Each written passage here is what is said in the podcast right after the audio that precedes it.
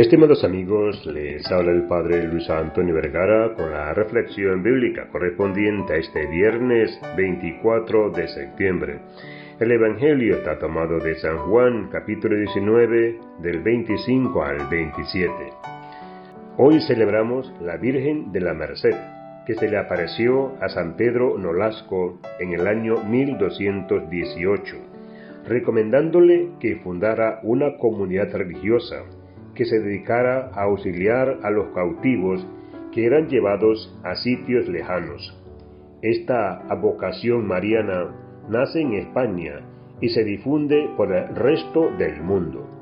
San Pedro Nolasco, inspirado por la Santísima Virgen María, funda entonces una orden dedicada a la merced, que significa obras de misericordia. Su misión era la misericordia para con los cristianos cautivos en manos de los musulmanes.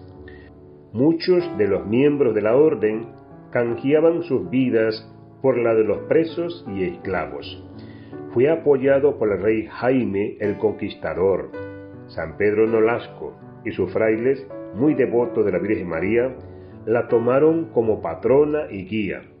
Su espiritualidad es fundamentada en Jesús, el liberador de la humanidad, y en la Santísima Virgen, la Madre liberadora e ideal de la persona libre. Los mercedarios querían ser caballeros de la Virgen María al servicio de su obra redentora. Por eso la honran como Madre de la Merced o Virgen Redentora. En 1272, o sea ya a finales del siglo XIII, tras la muerte del fundador, los frailes toman oficialmente el nombre de la Orden de Santa María de la Merced, de la redención de los cautivos, pero son más conocidos como los mercedarios.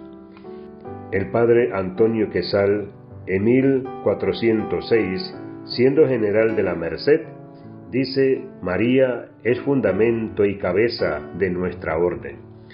Esta comunidad religiosa se ha dedicado por siglos a ayudar a los prisioneros y ha tenido mártires y santos. Desde el año 1259, los padres mercedarios empiezan a difundir la devoción a Nuestra Señora de la Merced o de las Mercedes, como también se le conoce, la cual se ha extendido por todo el mundo. Que Dios les bendiga a todos.